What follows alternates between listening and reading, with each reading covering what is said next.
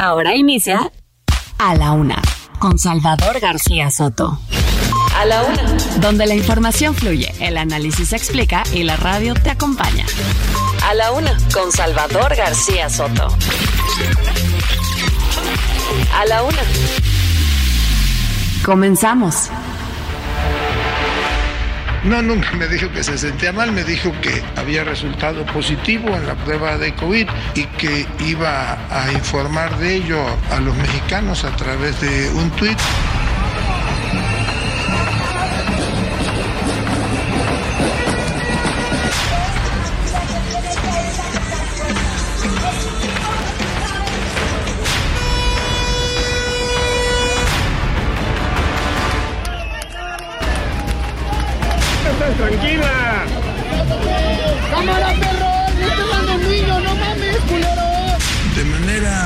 Institucional será la relación ahora mismo.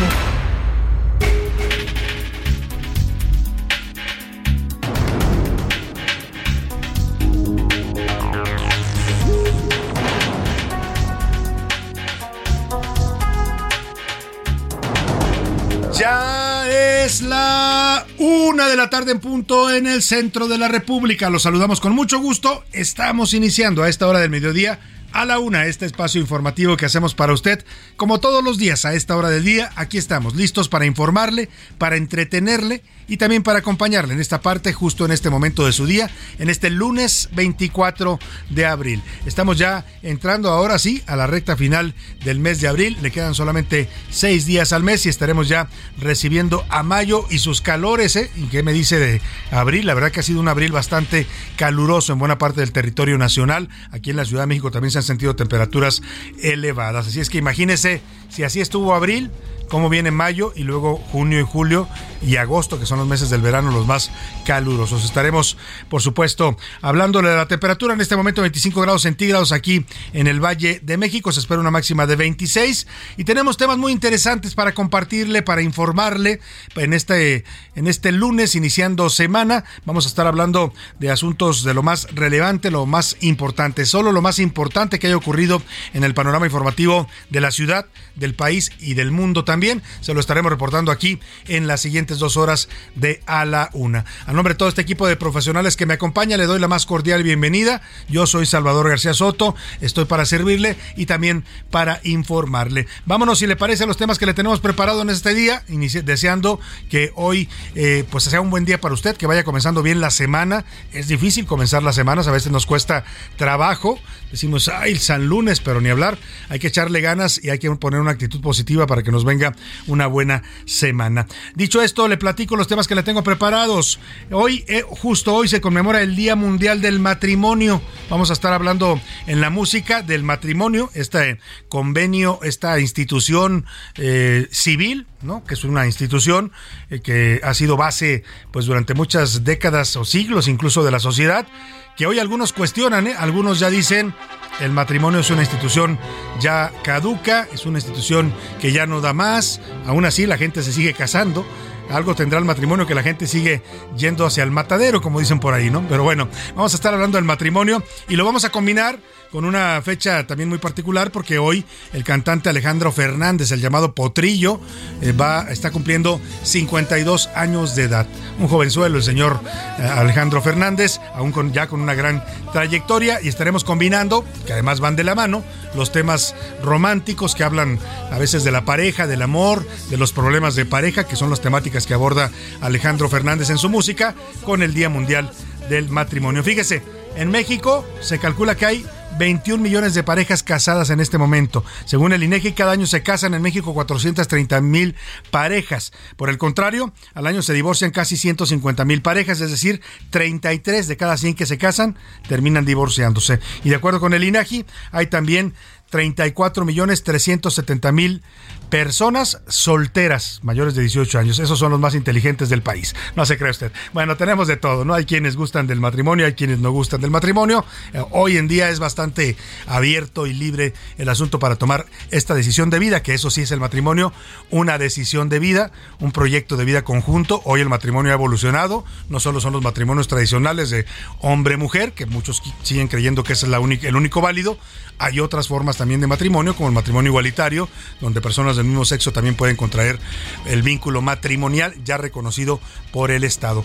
Por las iglesias todavía ninguna se avienta a este tema, eh, pero ahí está el asunto. Vamos a estar hablando de esto y de mucho más. También le platico, bajo resguardo, la ministra presidenta de la Suprema Corte de Justicia de la Nación, Norma Piña, ha pedido que la Guardia Nacional vigile y proteja el edificio de la Suprema Corte. Esto luego de que desde ayer, desde ayer domingo, decenas de simpatizantes radicales del presidente López Obrador y de Morena están sitiando literalmente las entradas y los accesos principales al edificio de la Suprema Corte, el llamado Palacio Judicial. La ministra presidenta dice que temen por la seguridad no solo de los ministros, sino de los trabajadores que ahí laboran incluso el público que acude a estas instalaciones hoy tiene eh, cerrados los accesos por parte de estos manifestantes. Le voy a tener todo el reporte. Y en cuidados, el, secretario de Gobernación, Adán Augusto López, confirma que el presidente López Obrador dio positivo a su tercer contagio de COVID. Ha rechazado que tenga una problemática mayor y dice que está recuperándose bajo vigilancia médica y que en dos o tres días, así lo dice el secretario de Gobernación, estará regresando a sus actividades normales. Hoy encabezó la conferencia matutina, las mañaneras, va a estar al frente, así lo dijo ayer en su tuit el presidente López Obrador, donde le dio a conocer a los mexicanos que había contraído COVID y que por esa razón había regresado de emergencia a la Ciudad de México, dejando suspendida una reunión y una gira de trabajo allá por el estado de Yucatán. Y imparable, en Teocaltiche, Jalisco, este domingo se registraron fuertes balaceras, retenes y narcobloqueos. Es enfrentamientos entre grupos civiles, es un caso ya delicado lo que se está viviendo en esta parte de los altos de Jalisco, la zona de Teocaltiche, que está sumida en una terrible violencia. Es un pueblo que no debe de superar un municipio, no lo quiero menospreciar, pero es un municipio pequeño que no debe de superar en la cantidad de habitantes los 200, 300 mil habitantes y aún así tiene graves y severos problemas de violencia. Vamos a estar hablando de la situación allá en Teocaltiche, Jalisco, 36, mire, me fui yo muy alto, 36.976 habitantes tiene en este momento, según el INEGI, el municipio de Teocaltiche, Jalisco. O sea, tiene mucha más violencia que habitantes, para que me entienda. Y córtalas, como dicen por ahí, córtalas con los ministros. Así le hicieron su canción los curuleros de San Lázaro, Pepe Navarro y Enrique Canales le cantan al presidente López Obrador y al gabinete que dicen que ya la cortaron con los suministros de la Suprema Corte, que no les van a, hablar, vaya, si los ven, les van a sacar la lengua, casi casi así para que me entienda. De eso nos van a cantar los curuleros en este lunes de karaoke y también en los deportes, en el blanco, el equipo mexicano femenil dio de tiro con arco ganó la medalla de oro en la Copa del Mundo ante la superpotencia. Un aplauso para este equipo, de verdad que nos trae una medalla de oro y además, fíjese, le venció a China, que es el país más poderoso en tiro con arco. Con todo y polémica arbitral también le voy a contar, América y Pumas se empataron en el Estadio Azteca y eso sí, las poderosas Chivas le ganaron al Cruz Azul. Venga, vámonos al entretenimiento que Anaya nos va a contar sobre la polémica que rodea a varios estandoperos y también sobre Maluma que dice que también él quiere venir al Zócalo Capitalino pues de, a dar un concierto gratuito, claro eso no quiere decir que él no vaya a cobrar, pero ya le platicaré de estas declaraciones con Anaí Arriaga. Como ve, tenemos un programa variado con mucha información con muchos temas interesantes, con tópicos distintos para estar comentando, informando, pero también debatiendo y para eso, para que usted participe de este debate sobre los temas de la agenda pública que le proponemos cada día, le hago las preguntas de este lunes. En A la Una te escuchamos. Tú haces este programa. Esta es la opinión de hoy.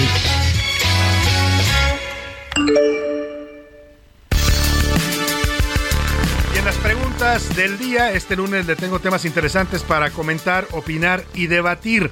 Ayer se generó desinformación, rumores, especulaciones sobre qué es lo que realmente le pasó en su salud al presidente López Obrador. La versión oficial, difundida en principio por el mismo mandatario desde ayer en su cuenta de Twitter, eh, hoy confirmada por el secretario de Gobernación Adán Augusto López, dice que se trata de un contagio de COVID, el tercero que habría adquirido el presidente, pero en redes sociales y en algunos medios también, en algunos periódicos de Yucatán, sobre todo de Mérida, donde ocurrió este incidente que el presidente se sintió mal y tuvieron que suspender su gira y regresarlo de emergencia a la Ciudad de México, han afirmado que no se trató de COVID, sino de otro tipo de afecciones. Hablan de los padecimientos cardíacos del presidente López Obrador. En medio de toda esta desinformación, está la versión oficial, por supuesto.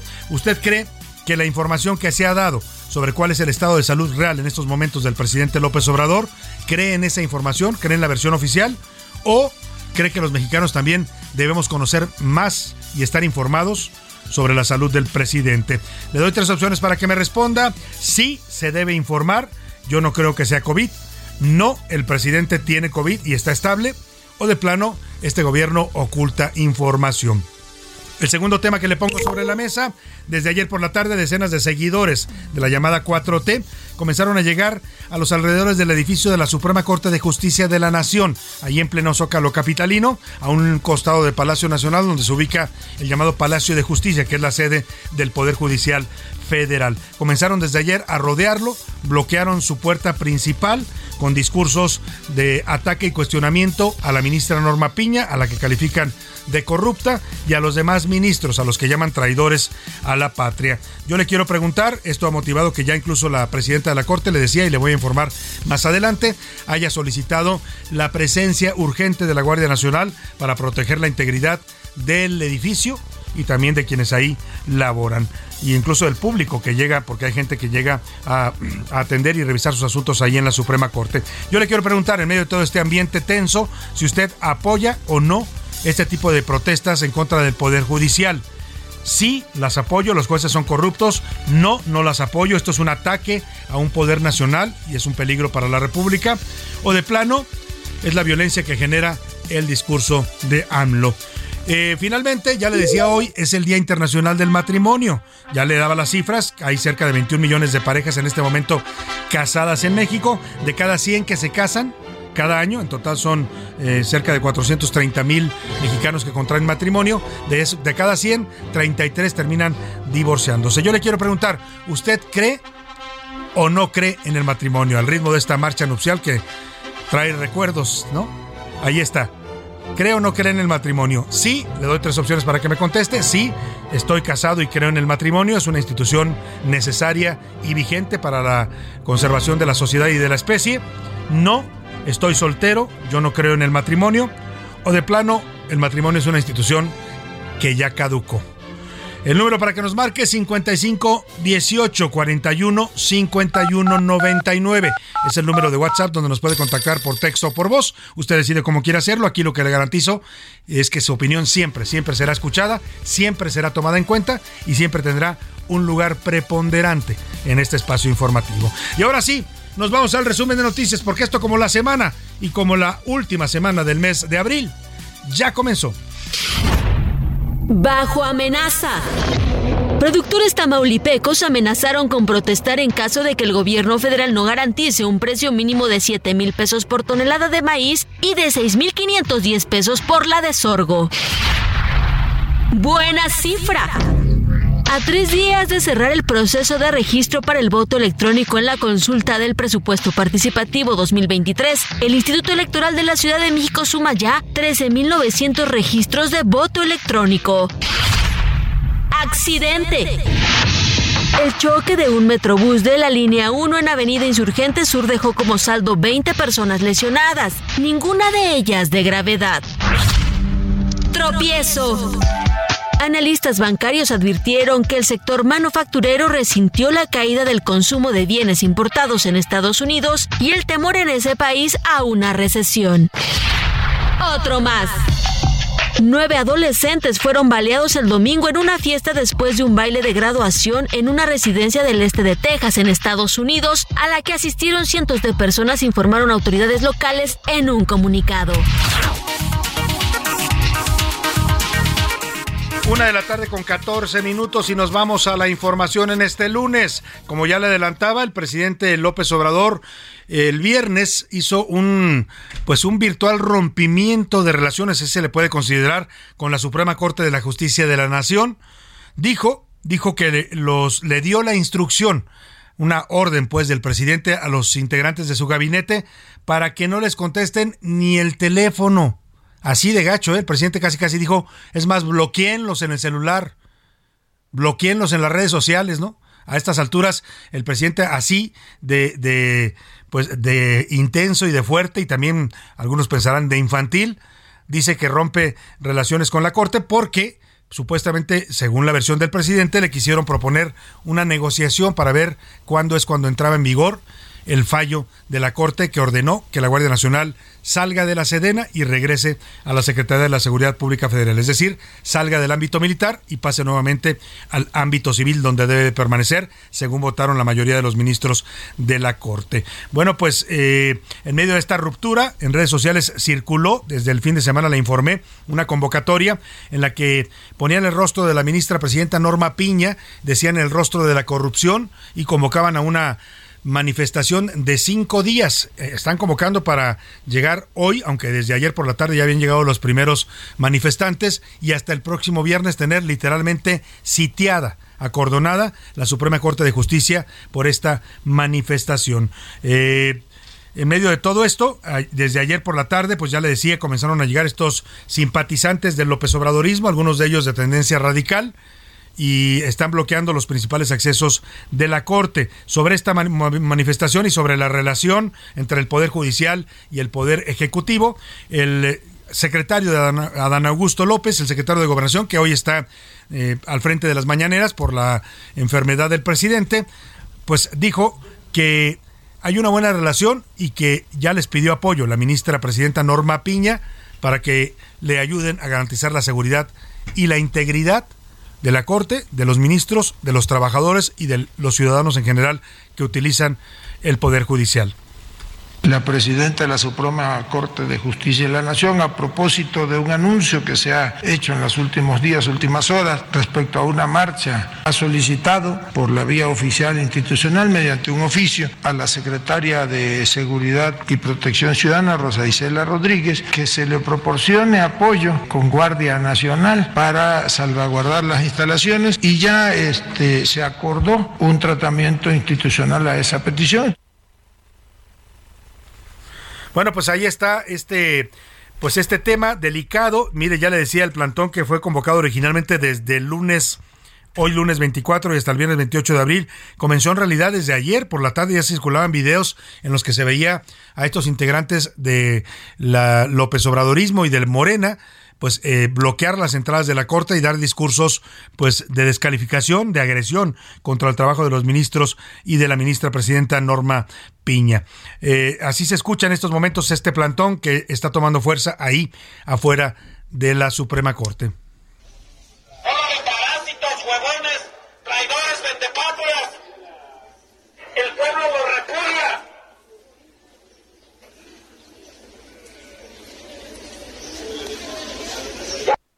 Bueno, mira, en estos momentos nos están reportando nuestros compañeros reporteros que están en la zona que ha bajado la presencia de personas. Ayer se veían, en la tarde del domingo se veían decenas de personas, por lo menos eran 40, 50 personas que estaban bloqueando los accesos. Hoy, en este momento me dicen, solamente hay 5 o 6 personas con una mesa que están eh, obstaculizando la entrada principal de la Suprema Corte y están dando estos discursos pues de rechazo, de repudio al Poder Judicial, al trabajo de los ministros y de la Corte. Y bueno, para que no queden dudas de quién los manda por ahí, en la mesa están vendiendo artículos promocionales de López Obrador y de la 4T, tazas de Morena, amlitos, estos muñecos de peluche del presidente, en fin, pues está clarísimo pues que están mandando a estas personas a protestar ahí a la Suprema Corte. En este contexto, el Colegio de Abogados de la Ciudad de Nueva York manifestó su preocupación por lo que considera un patrón continuo de ataques a la independencia del Poder Judicial en México. Criticó que el presidente López Obrador aumente sus agresiones a los ministros y jueces, enfocándose sobre todo en la ministra presidenta de la Corte, Norma Piña. Mientras tanto, esta semana la Suprema Corte perfila declarar inconstitucional el acuerdo que declara las obras presidente, prioritarias del presidente López Obrador, las obras estrella, como dicen, de este gobierno, sus obras insignia, eh, pues las declara de seguridad nacional y no quiere dar información. Los mexicanos no sabemos cuánto se está gastando realmente en el tren Maya, no sabemos cuánto se está gastando en la refinería de Los Bocas, que es una cosa impresionante, como un hoyo negro por donde está yendo el dinero público, y también en el corredor interoceánico. Vaya, ni siquiera supimos cuánto nos costó el AIFA, que sí, muy bonito, muy bonito, pero simplemente no funciona y tiene todavía muy bajos niveles de eh, vuelos y de asistencia de público. Eh, Mil Ramírez nos cuenta de otro revés que le están preparando en el Poder Judicial al presidente López Obrador. La Suprema Corte de Justicia de la Nación perfila un nuevo revés al presidente Andrés Manuel López Obrador. Se trata de un proyecto que propone declarar inconstitucional el acuerdo que declara todas las obras del presidente como de seguridad nacional. Fue publicado el 22 de noviembre de 2021 y con ello limitó la transparencia de todas las obras y respectivos permisos. También ordena a las dependencias conceder en cinco días hábiles las autorizaciones para las construcciones. El proyecto fue elaborado por el ministro Juan Luis González Alcántara y propone conceder la controversia contra el decreto interpuesta por el Instituto Nacional de Acceso a la Información. De hecho, en diciembre del 2021, el ponente también otorgó una suspensión para que el gobierno federal no reserve la información sobre estas grandes obras como el Tren Maya, Dos Bocas y el aeropuerto Felipe Ángeles. Este proyecto será analizado en mayo. Para A la Una con Salvador García Soto, Milka Ramírez. Pues ahí está. Eh, vienen más reveses, es lo que tienen muy enojado al presidente López Obrador. La verdad es que pues hay una mayoría de ministros que ya entendieron que su función es ser un poder independiente y no están pues necesariamente avalando todo lo que quisiera el presidente López Obrador que avalaran. Están yéndose más por la interpretación de la Constitución y están declarando inconstitucionales varias de las reformas, leyes y acciones de este gobierno. Oiga, y vamos a otro tema, precisamente la salud del presidente López Obrador, que ayer generó, pues vaya tarde, ¿eh? muchos rumores, muchas versiones, mucho caos informativo. Una cosa decía primero los rumores, otra cosa decía el presidente, que salió y dijo, estoy enfermo de COVID y por eso vine, regresé a la Ciudad de México. Habló incluso de que era el cumpleaños número 16 de su hijo menor, Jesús Ernesto López, y que no iba a poder acompañarlo en las celebración porque tenía COVID.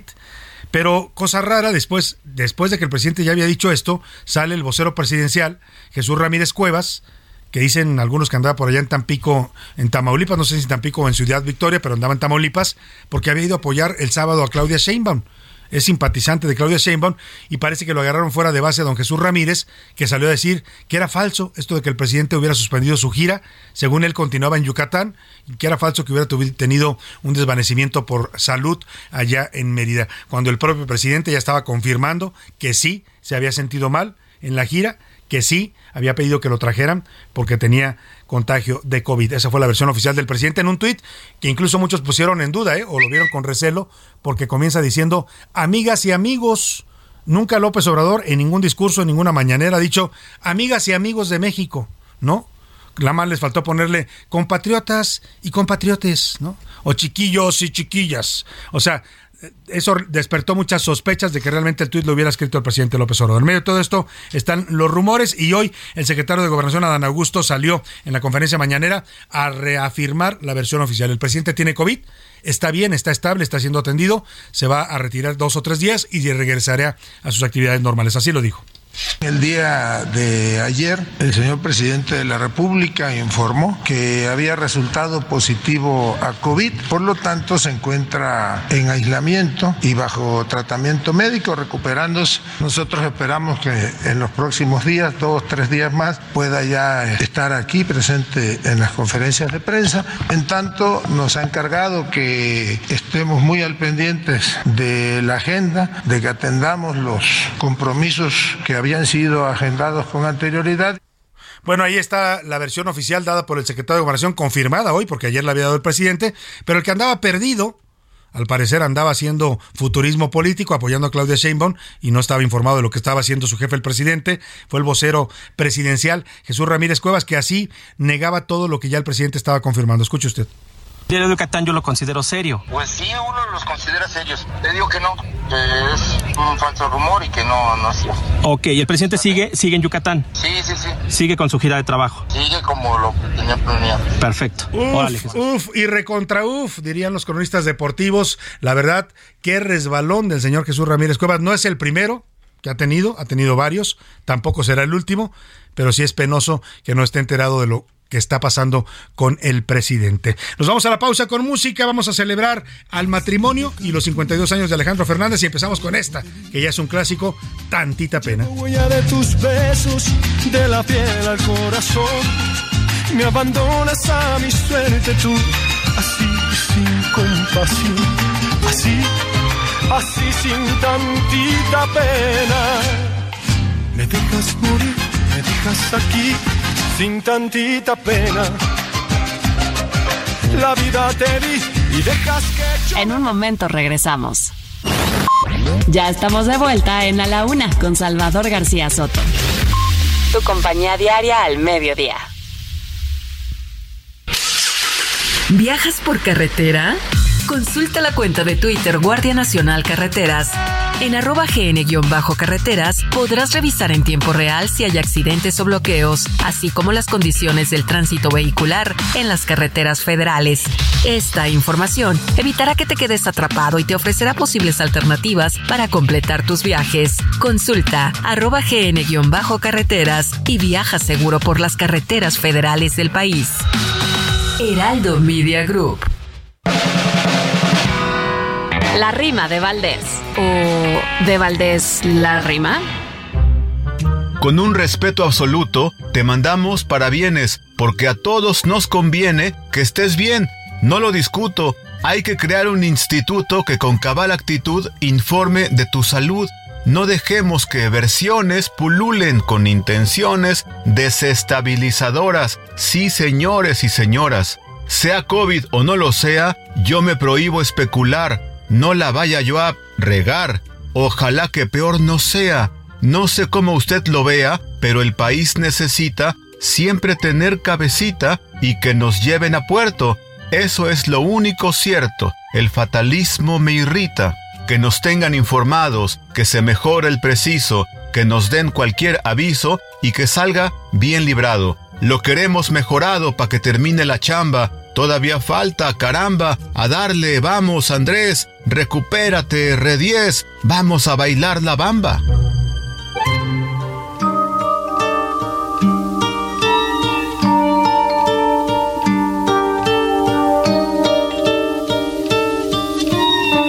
Qué difícil es cuando las cosas no van bien Tú no estás feliz y eso me pasa a mí también. Porque hemos perdido la frescura del amor, el respeto por los dos, discutiendo cada instante sin razón. Qué difícil es hablarte y tú no comprender conversar lo mismo y enfadarnos otra vez. ¿Por qué no me dejas que me vaya por un tiempo sin decirme que al momento te vas a quitar la vida si me voy? Pero antes déjame decirte que te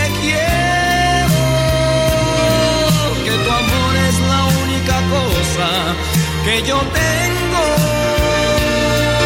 Y me voy de tu lado porque no quiero perderlo.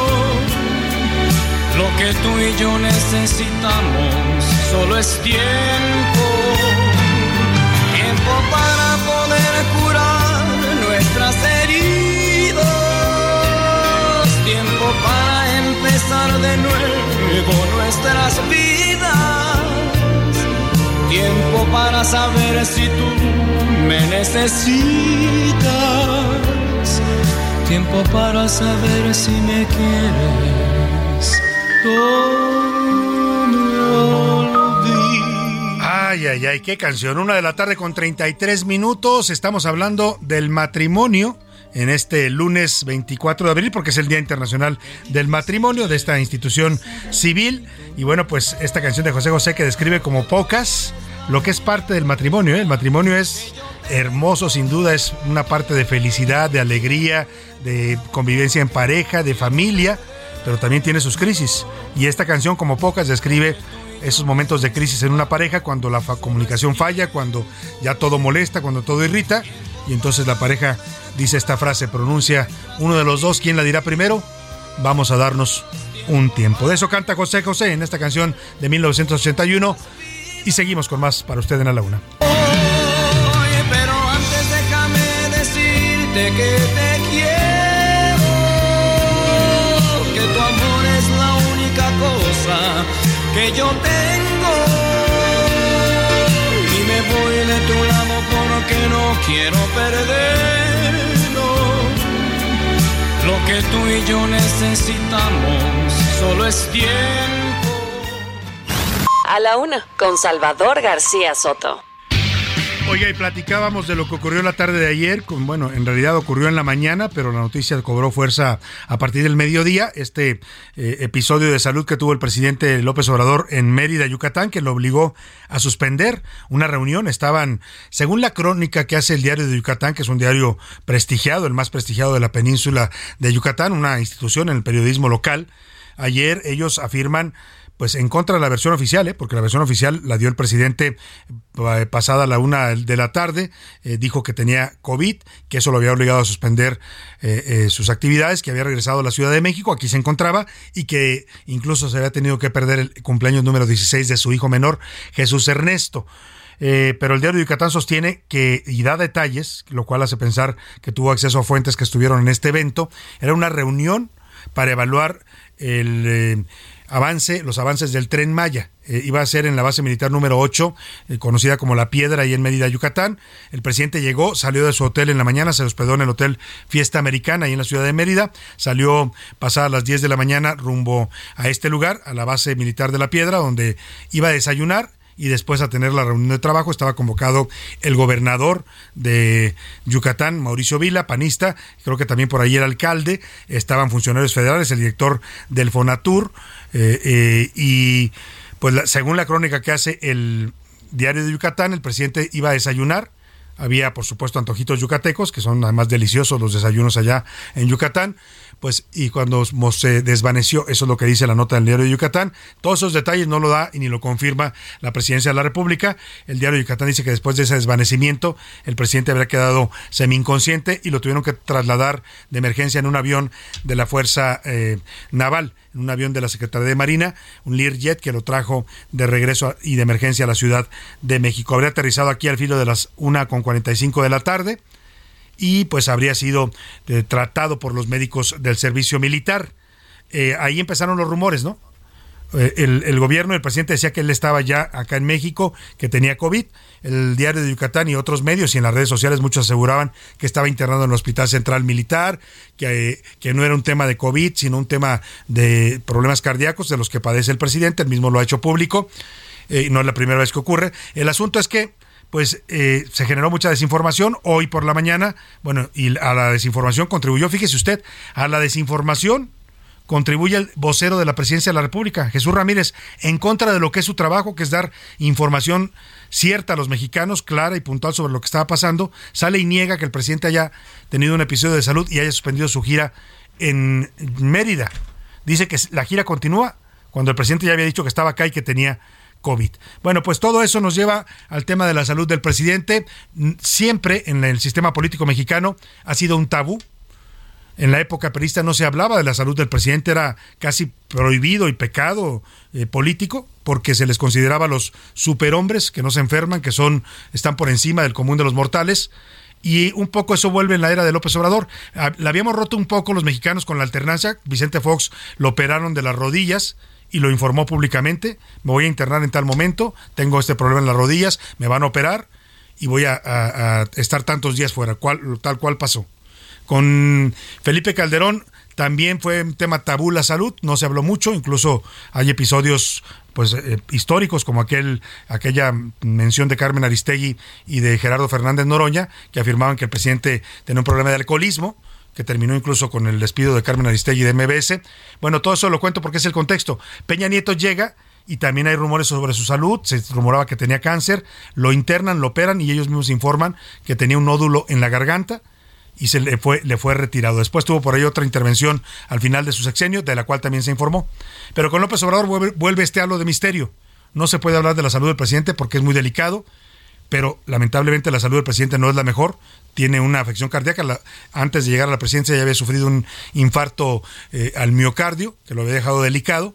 Y hoy el tema se ha vuelto un recurrente en eh, este gobierno, aunque también la práctica de no informar con claridad cuál es la condición y la salud real del presidente. Nos preparó este trabajo Iván Márquez.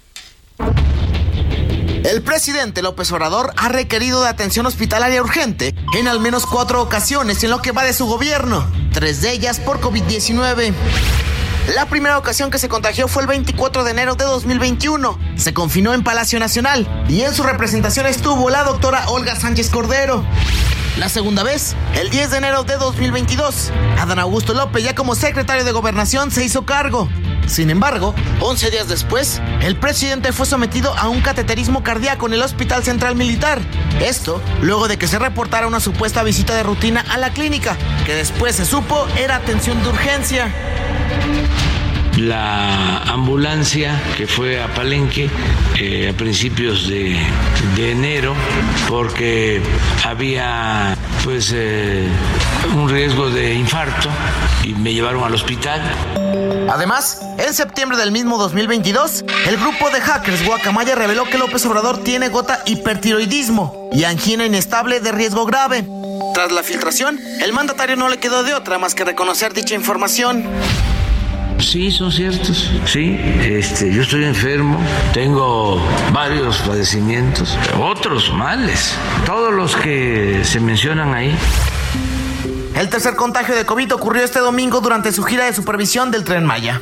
Recordar que en 2003 el presidente López Obrador sufrió un infarto. Así, las enfermedades del presidente a sus 69 años.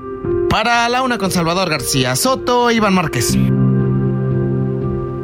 Bueno, pues ahí está, ha sido un tema recurrente en este gobierno, siempre lo es, ¿eh? y siempre hay preocupación, no solo en México, en cualquier país del mundo, si hay un rumor sobre el que el presidente está enfermo, es un tema de seguridad nacional, es un tema que impacta la economía, que puede impactar los mercados, por eso es importante que se aborde con seriedad y no se haga de esto un tema de rumor o especulación, eh, tanto para los medios, como para el propio gobierno. Entre más información clara y contundente haya, más información verídica sobre cuál es la condición de salud del presidente, menos especulación y menos rumor. Y vamos a otro tema rápidamente, tiene que ver con el avión presidencial. Hay una hay dudas sobre lo que informó el gobierno que lo vendió al gobierno de Tayikistán, una pequeña ex república soviética allá muy cerca de Rusia, que además es una dictadura, 20, 72 millones de dólares lo vendió 70 y 92. perdóneme, 92 millones cuando nos costó a los mexicanos cerca de 218 millones de dólares. O sea, lo rematamos pues el avión para que me entienda. Pero hoy, algunas eh, columnas como la de Mario Maldonado, eh, historias de negocios en el Universal, que también es compañero conductor aquí en el Heraldo Radio, pues ponen en duda, dicen que en realidad se pudo haber tratado de una pantalla, esto de que se lo vendieron a Tayikistán, a esta pequeña república que pues tiene muy poca población y recursos, y que en realidad el avión sería para el gobierno de Vladimir Putin y para Rusia. Eso sugieren estas versiones. Escuchamos esto que nos preparó Ricardo Romero. Porque después de mucho tiempo se logró vender este avión el pasado jueves 20 de abril, el presidente Andrés Manuel López Obrador anunció la venta del avión presidencial a Tayikistán, un país ubicado en Asia Central. Sin embargo, autoridades de Estados Unidos sospechan que Tayikistán podría ser un puente para hacer llegar a Rusia distintos productos, entre ellos componentes aeroespaciales que fueron prohibidos a Moscú tras su invasión a Ucrania. El nombre oficial de Tayikistán es República de Tayikistán. Cuenta con una población estimada de 10 millones y una superficie de 144.100 kilómetros cuadrados. Tiene fronteras con Afganistán, Uzbekistán, Kirguistán y la República Popular de China. El país perteneció a la extinta Unión Soviética, pero tras su disolución, Tayikistán se convirtió en una nación independiente en 1991. Sin embargo, poco después de conseguir su independencia, inició una guerra civil que duró al menos 5 años. Este lunes en su columna Historia de Negocios, el periodista María Maldonado detalló que según fuentes internacionales bien acreditadas, el país que adquirió el avión presidencial no habría sido sino propiamente el desconocido Tayikistán, sino Rusia. Y es que asegura que los 92 millones de dólares provendrían realmente del gobierno de Vladimir Putin, a través de una triangulación con la pequeña nación soviética que gobierna Emomali Rahmon, debido a que el sistema financiero ruso está vetado de la Sociedad de Telecomunicación Financiera Global Interbancaria. Por si fuera poco, el anuncio sobre la venta del avión presidencial se hizo el mismo día en que el mandatario de Ucrania, Volodymyr Zelensky, apareció de manera virtual en el Congreso mexicano para explicar su fórmula ucraniana de la paz, un plan con 10 puntos para terminar con la invasión rusa a su país, añadió. Para la una, con Salvador García Soto, Ricardo Romero. Bueno, pues ahí están estos dos temas, temas interesantes para eh, comentar y para escuchar un análisis informado, como es el de Ramón Alberto Garza, director de Código Magenta, periodista y analista político. Te saludo con gusto, Ramón Alberto. Muy buenas tardes. Mi querido Salvador, buenas tardes, ¿cómo estás? ¿No te has desvanecido? No, no me he desvanecido, afortunadamente. En una de esas me da COVID, pero no me he desvanecido. Oye. Bueno, qué bueno. Empecemos con ese tema, Ramón. Demasiada desinformación, demasiado caos, especulación y el vocero presidencial que en vez de aclarar las cosas le atiza más al fuego de los rumores. Así es, Salvador. Mira, es una cátedra perfecta de lo que no se debe hacer en momentos de crisis. Primero porque ayer cuando se conoció la información, la información la, la da a conocer Joaquín Orlando Chan, este un periodista muy acreditado del diario Yucatán, que evidentemente pues por las porque fue en Yucatán el evento, pues tuvo acceso a gente conocida del evento en, en la Casa de Piedra, donde la gente de Fonatur pues finalmente le pasó la información. Tan, tan, tan fue válida que Jesús Ramírez no se atrevió a desmentirla. Lo, lo, lo lamentable, Salvador, es que tanto Jesús Ramírez como otros personajes cercanos, como el Pigmeno Ibarra, por ejemplo, se dedicaron todas las primeras horas de esto a estar desmintiendo el asunto como si ellos fueran culpables de, de, lo que fuera a ocurrir o no con el presidente. Y luego empezar a decir que ese desvanecimiento pues pasaba a ser no una cuestión de índole cardiovascular, sino una cuestión de índole del COVID. A ver, recordemos algo, mi querido Salvador. El 10 de enero del 22 ya aplicaron la misma estrategia. El presidente tuvo un episodio cardiovascular. 10 de enero del 22. Sí. Hace un año y medio, casi un año. mismo lo aceptó después, Ramón. Así es, así es, pero lo vistieron como un como la segunda vez que le daba COVID al presidente.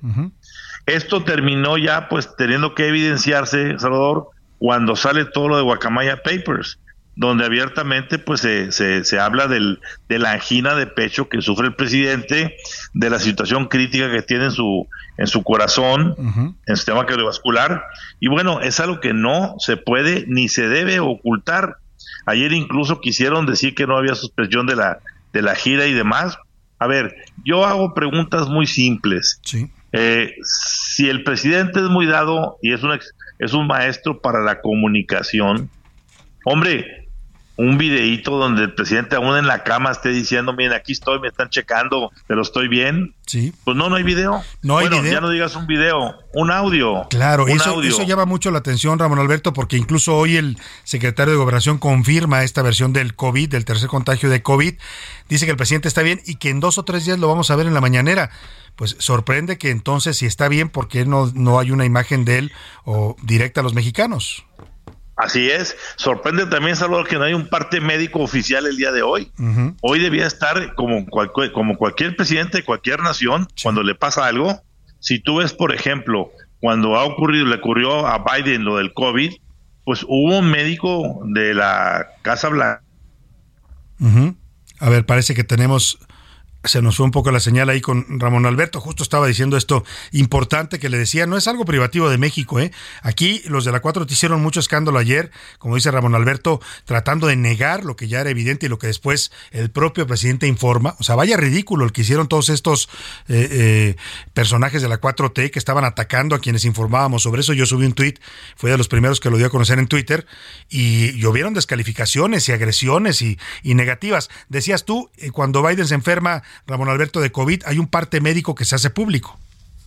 Inmediatamente, el día que se enferma, no dejan eh, un, un gramo a la especulación. La pregunta es, ayer vivimos la zozobra de que la mejor información estaba en redes sociales y lo que más prendió fueron las especulaciones. Sí, sin duda alguna. Y hoy en la mañana que hubiéramos esperado que la primera cuestión, antes del Tren Maya, antes de la Profeco, antes de cualquier cosa que apareciera Salvador, en eh, la mañanera con eh, eh, Adán Augusto López, Ujú. pues hubiera sido un médico de la casa presidencial diciendo, un médico militar diciendo que el señor presidente está en esta condición, ingresó a las tales horas, etcétera, etcétera. Luego, se atizan las llamas cuando lanzan un eh, tweet del presidente a las 3.27 de ayer, en donde evidentemente, tú lo dijiste, yo también lo dije hoy, que fuimos los únicos que escribimos del tema, que el presidente eh, usa un lenguaje, el, supuesto tuit del presidente es un lenguaje que el presidente jamás utiliza. No. Eso de decir amigos y amigas, el presidente nunca habla de amigos y amigas. Y cuando dice nos vemos pronto, eso no es un lenguaje del presidente López Obrador.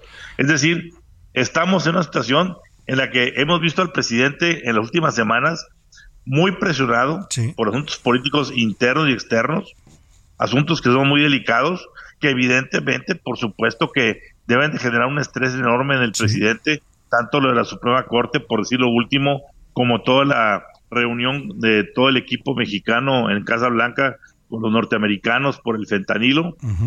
Estas eh, advertencias de que pues eh, si no le van a entrar, le entramos nosotros, etcétera, etcétera, es entendible. Lo que no es entendible es que jueguen con una información tan importante que merecemos los mexicanos conocer puntualmente incluso en un parte médico que se dé cada cuatro, cinco, seis horas donde digan cómo va evolucionando la salud de quien rige los destinos de la patria. Y, que ya superemos esos tabús del pasado, Ramón Alberto, que no se habla de la salud de los presidentes. Si queremos ser una democracia que se consolide, tiene que haber este tipo de información clara y transparente. Oye, y para abonar a suspicacia, Ramón Alberto, además del tema de la salud del presidente, que es de suyo delicado, está este otro tema, que es la venta del avión presidencial. No sé si viste hoy la columna de Mario Alberto, de Mario Maldonado, perdón, que Sí, sugiere que no se lo vendimos a Tayikistán, sino que fue una pantalla en realidad para que el avión realmente vaya al, gobierno de, Vladimir Putin en Rusia.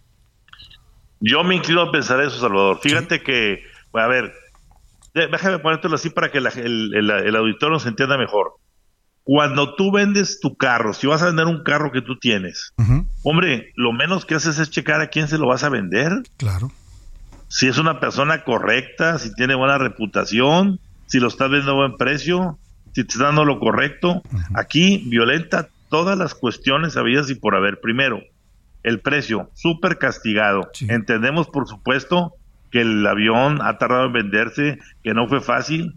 Tuvieron que incluso inventar recientemente que traía fallas de origen. A ver, perdón, eso que se las cobren a Boeing. Pues sí, que le digan a los fabricantes, no, hay garantías. Así es, no, no, no hay exactamente.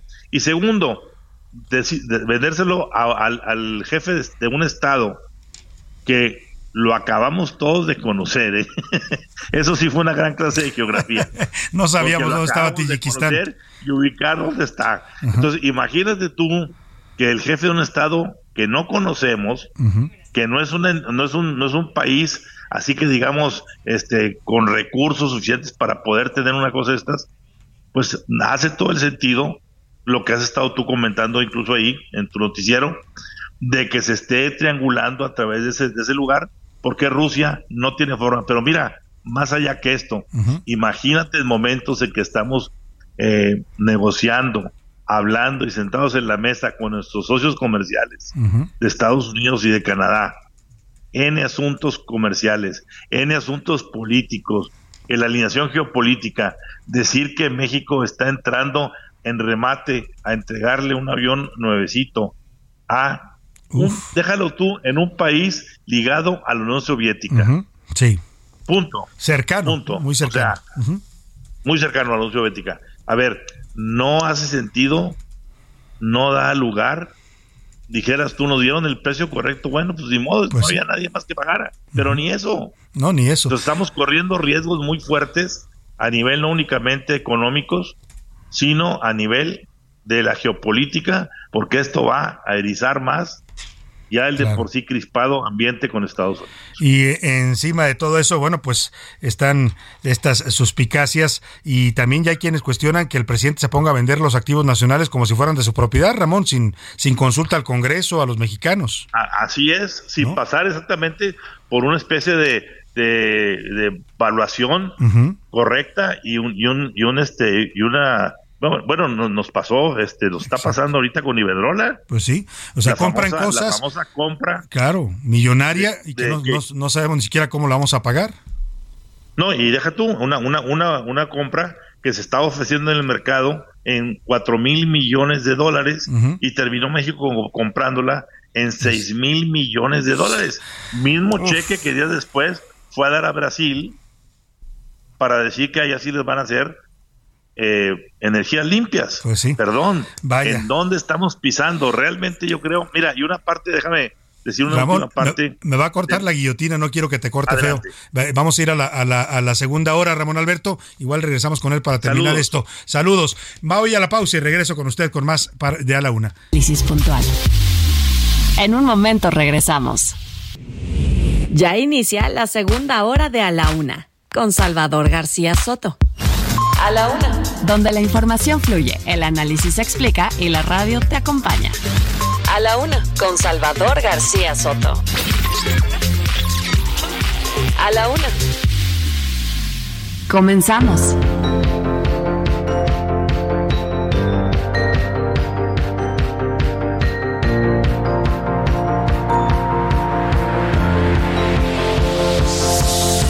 It's a beautiful night. We're looking for something dumb to do. Hey, baby, I think I wanna marry you. Is it the look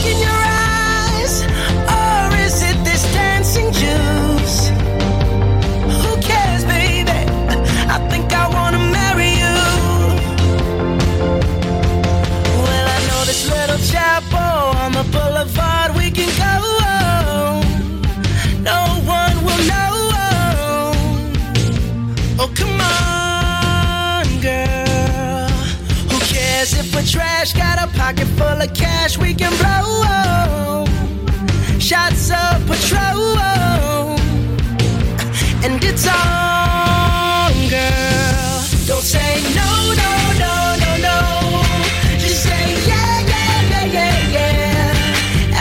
go, go, go, go, go. La tarde en punto en centro de la República. Los saludo con mucho gusto. Estamos iniciando a esta hora del mediodía la segunda hora de A la Una. Vamos a la segunda parte de este espacio informativo.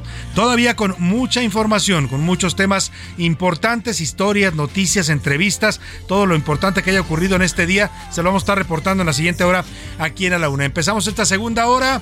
Son las dos de la tarde con dos minutos. Quiero saludar y agradecer a todos los que nos escuchan desde la una de la tarde y nos ven también aquí por esta cámara que tenemos en redes sociales, en en Twitter, en Facebook, el Heraldo Radio, que llega a toda la República. Saludamos a toda la gente que nos sintoniza también en el interior de la República, allá en Monterrey, Nuevo León, en Guadalajara, Jalisco, en Tampico, Tamaulipas, en la zona de Oaxaca capital, en la zona del Istmo de Tehuantepec.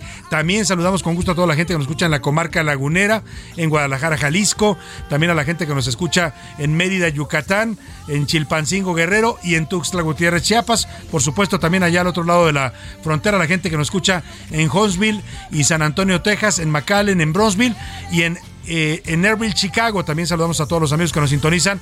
Igual en Independence, Iowa y en Cedar Rapids, Iowa. Dicho esto, estamos regresando con esta canción que se llama Marry You o Cásate conmigo. La canta el señor Bruno Mars desde 2010.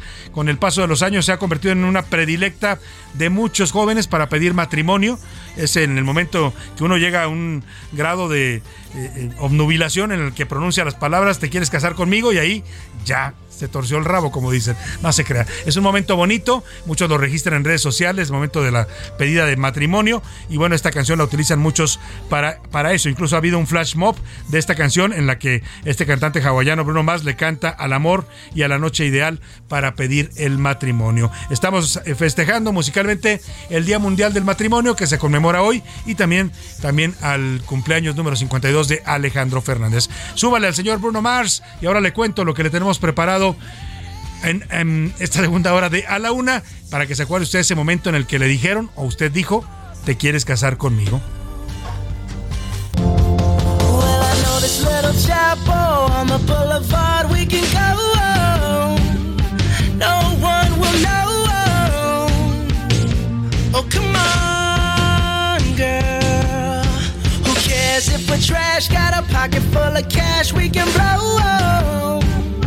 Shots of patrol. And it's on, girl. Don't say no, Bruno Mars cantando esto que dice, en español se lo traduzco, es una noche hermosa, estamos buscando algo estúpido para hacer. Oye, baby, creo que quiero casarme contigo. ¿Es la mirada en tus ojos o acaso es el jugo de baile? ¿A quién le importa? ¿A quién le importa? Quiero casarme contigo. Bueno, pues vámonos, vámonos a los temas que le tenemos preparado en esta segunda hora de A la Una. Le voy a contar sobre una propuesta que está en una protesta, perdóname, no propuesta, sino protesta. Discapacitados están haciendo en estos momentos en el, en el Aeropuerto Internacional de la Ciudad de México. Se quejan de que no haya pues una buena calidad de vida, que México siga siendo una sociedad y una ciudad eh, que no incluye a los discapacitados, que no les da accesibilidad para los servicios públicos. En fin, vamos a hablar de esta protesta de los discapacitados ahí en el aeropuerto del, del aeropuerto internacional de la Ciudad de México. Vamos a hablar también de muchos otros temas más, la situación que se está viviendo de violencia allá en los altos de Jalisco, en la zona de Teocaltiche. Vamos a tener temas importantes en esta segunda parte, pero por ahora, como siempre, lo más importante es escucharlo a usted, escuchar su voz en este espacio, su opinión, sus puntos de vista. Para eso ya están conmigo aquí en la mesa, están llegando y les doy la bienvenida a Laura Mendiola. ¿Cómo estás, Laura? ¿Qué tal, Salvador? Feliz lunes, feliz inicio de semana, Salvador. Yo muy contenta porque esta semana va a haber dos eventos importantes para la ciudad. ¿Qué va a pasar? A ver. Pues Rosalía, estamos en la cuenta regresiva con Rosalía el viernes. 28 de abril. Exactamente. Y bueno, pues ya todo el mundo estaba preparando acá el gallo cantor para ponerse a tono con Rosalía, pero además es eh, domingo 30 de abril y va a haber actividades gratis para niños y niños en el Zócalo de la ah, Ciudad mira, de México. O sea, pueden ir los papás a llevar a los niños. Exacto, va, a haber actividades muy padres ahí en el Zócalo, va a haber feria de libro, ludoteca, este, pueden andar en rapel, este, va, va a haber este concierto, va a estar este Yucatán a Gogo, que es como de estos grupos este modernos infantiles, ¿no? Va a haber varias actividades ahí en el Zócalo para que lleven, va a haber karaoke para los chavitos, va a estar padrísimo puede pasar un domingo en familia divertido. Exacto, de 10 de la mañana a 7 de la noche. Y el viernes por la noche, pues como dice Laura, vaya usted afinando la garganta a ver si alcanza las notas de Rosalía, que son bastante altas, para que se ponga a bailar el viernes en el Zócalo, más o menos así. voy con la falda, piña colada, no tengo pena, estoy con la fefa, ella es la jefa, ella lo baila, ella me enseña, hoy no trabaja, está fuck la fama, fuck la faena, la noche larga, la noche está buena, mambo violento, fin del problema, que fácil te lo. Bueno, la verdad es que es una de las cantantes en este momento más eh, pues eh, queridas en el mundo, más escuchadas, ¿no? En las plataformas digitales. Eh, admiradísima la señora o jovencita todavía porque tiene treinta y tantos años, ¿no? Creo que tiene, a ver si me dice la, la edad de Rosalía, pero es bastante joven. Ella que compone, produce y dirige sus propios discos. 30 años de edad tiene Rosalía, así es que el viernes se presenta aquí en la Ciudad de México. Y dicho esto, vamos contigo, José Luis Sánchez. ¿Cómo andas? Bienvenido. Salvador García Soto, mi querida Laura, ¿cómo están? Bonito lunes, buen inicio de semana, ya cerrando el mes de abril. Miren, ustedes hablan de los niños, tengo que hablar de los adultos. 30 de abril, último día para presentar ya. José Luis. Por favor, es que si este no. es el momento del anticlímax con José Luis Sánchez. José Luis, estábamos muy contentos, pero danos la noticia, venga. Perdón ustedes, pero. Váganos lo felices. 30 de abril tiene que ser presentar ya, definitiva y absolutamente, el tema de sus impuestos y también para todos aquellos engomados rojos tienen que verificar porque si no hay multa. Así que a los adultos hay que darles también su Ah, noticia. Pues estábamos contentos, pero la verdad la vida no vale mucho la pena la vida. Yo nada más les digo No para que no estén sufriendo el del viernes. No, no, sí. Anda, Son avisos oportunos los de José Luis. No es que quiera. Que cura. Exactamente. Por si usted se le subieron mucho las hormonas de la felicidad con Rosalía, José Luis se encarga de aterrizarlo otra vez A en su la cruenta realidad. Y, y dicho esto, vamos a lanzar la pregunta en este espacio. ¿Qué dice el público?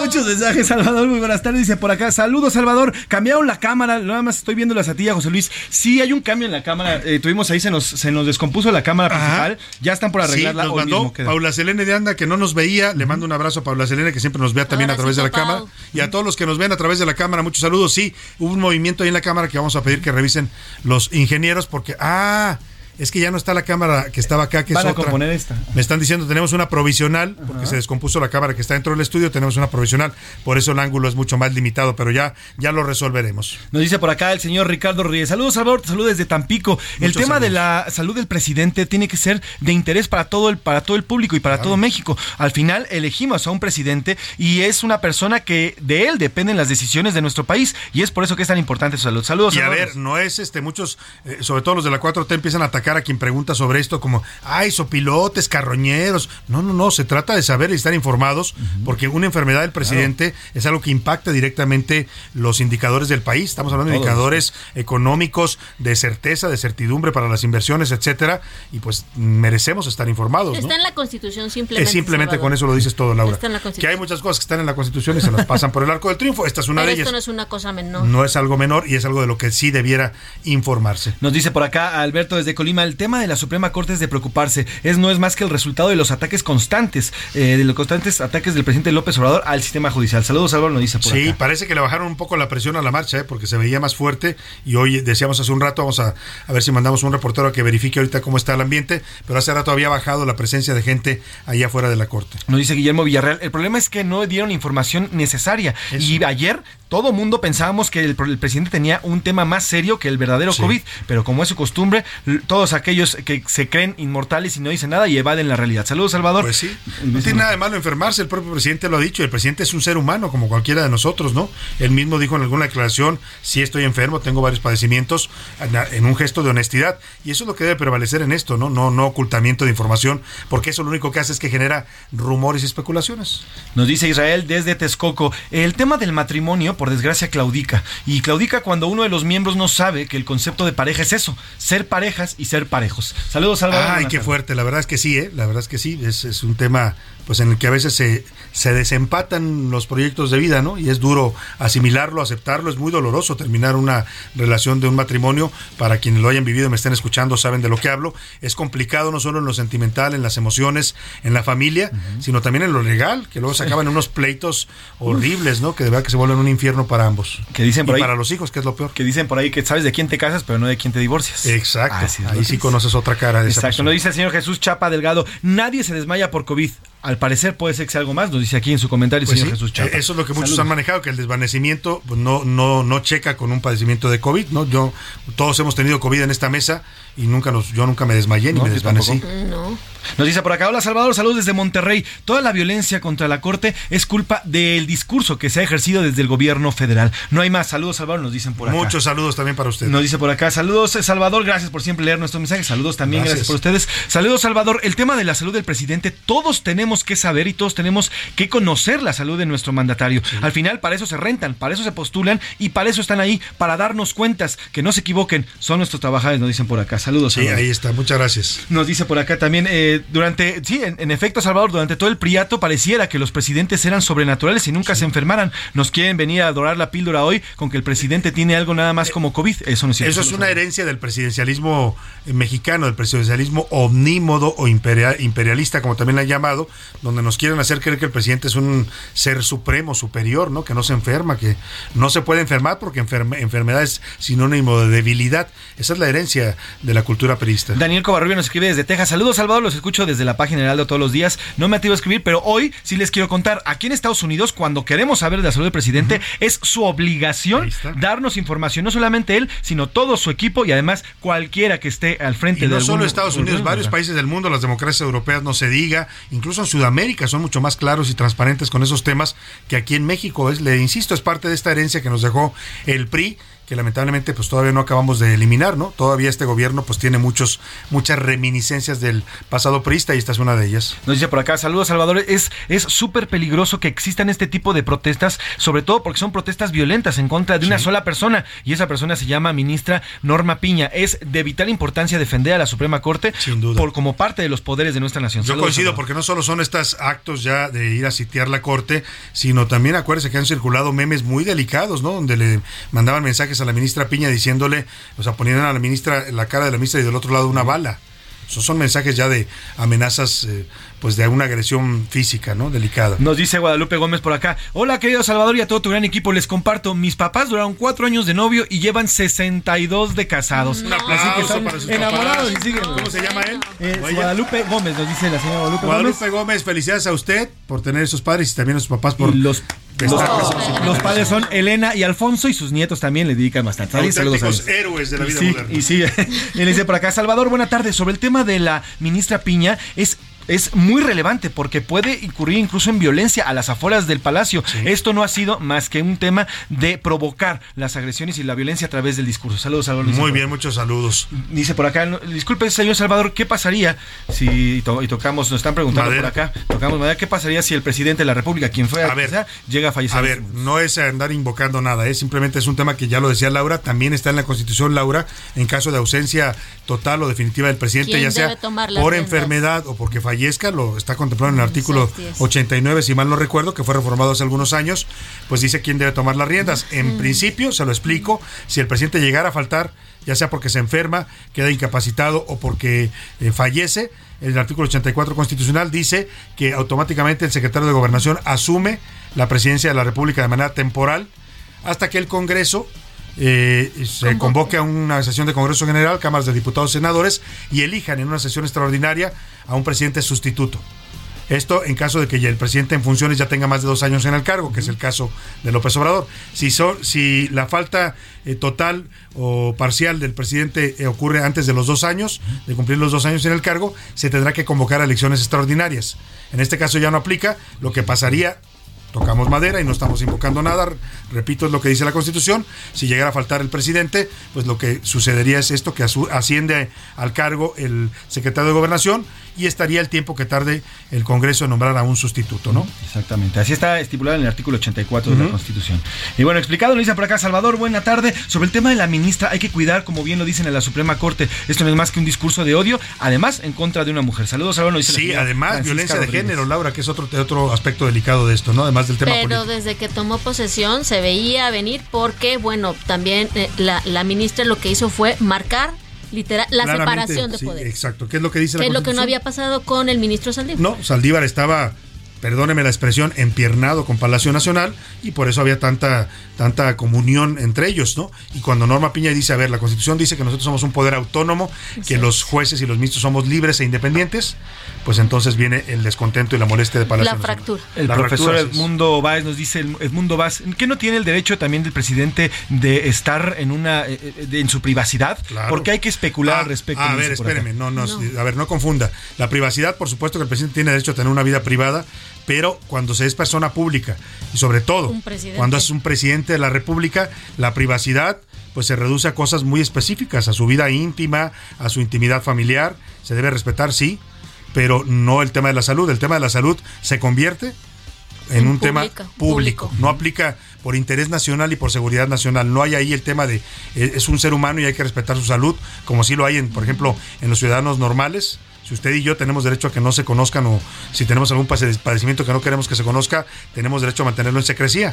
Nos protege incluso la ley del INAI, la protección de datos personales, a eso se refiere, pero en el caso del presidente no, ahí sí su salud, su salud estrictamente es un tema público.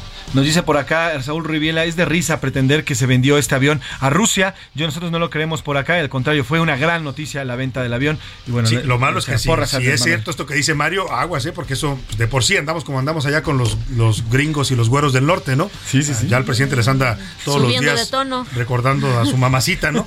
Imagínense ahora si vendieron el avión a Rusia, a Vladimir Putin, uff, no quiero imaginarme, es una versión que maneja Mario Maldonado en su columna, no ha sido ni confirmada ni negada. Y la excusa va a decir que se la ofreció a Biden y no la quiso. Y que no la quiso, ¿no? Bueno, incluso le iba a comprar en alguna ocasión Alberto Fernández, el presidente de Argentina. Argentina, que es muy amigo de López Obrador, pero pues no, no le llegaron al precio. Y ayer se daba a conocer justamente que Argentina acababa de comprar un avión presidencial. Se lo compraron, no sé si a Boeing, también en Estados Unidos, y lo iban a ir a recoger ya en estos días. Bueno, pues vamos a Twitter, ¿qué dice la comunidad? En arroba S García Soto, Laura. Tres preguntas este lunes, Salvador. La primera, ¿usted cree o no en el matrimonio? El 62% dice que sí. ¿Sí? Sí. ¿62? Ah, sí, todavía hay. muy bien, muy bien. Una comunidad tuitera todavía creyente en el matrimonio. El 20% que no, que se mantiene soltero. Y el 18% ya considera el matrimonio como una institución caduca. O sea, la mayoría todavía cree en el matrimonio, mira, bien, interesante. En la segunda pregunta, sí, salud.